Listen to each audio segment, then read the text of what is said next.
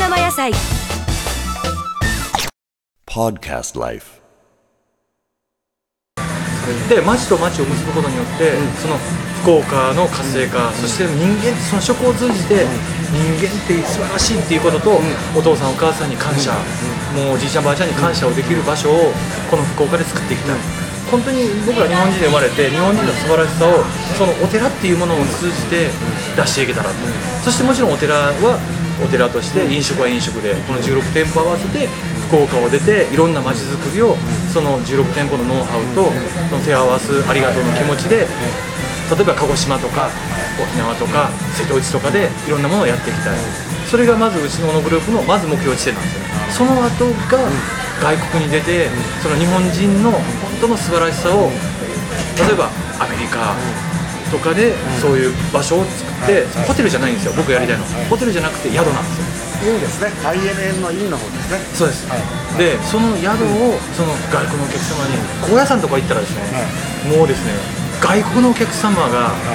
あれに植えてるんですよ。でしょうね。高野山とか行ったら日本人よりも、ね、外国のお客様もかなりまあ日本人の方が多いですけどでも絶対外国のお客様が23割いるんですよ。なぜなのか、僕はそれを求めてる多分ね、あの今あのアップルあたりで音楽をダウンロードするサイトがあるじゃないです。か、それでやっぱり宗教スピリチュアル部門ってあるんですよ、外国が圧倒的なんですよ。日本人が5%ぐらいで95%やっぱり高野山とかね、似てますよね。ね、それをまず福岡で外国に来て福岡に来たお客様が、あの本当に日本人の素晴らしさを、うちのこのグループと、そして宿坊、お寺からを通じて、この福岡の素晴らしさを味わっていただけたらなっていう。知ってました今ご質問のねお話なんだけど、私は「はい」って言うじゃないですかあれはこの「はい」って拝みから来てるんですねえ、もう一回ください。あの「はい」返事の「はい」はいはいこれは拝むのこの「はい」から来あ、知らんかった。あ、そうですか。はいそうですか。そうなんです。へえ。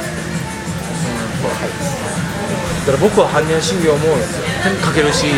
あのもうお経も唱えれるんですけど、これは僕は親父が怖くて 自分でやらされた、もう本当に親父にやらされた。 This program is presented by Podcast Life.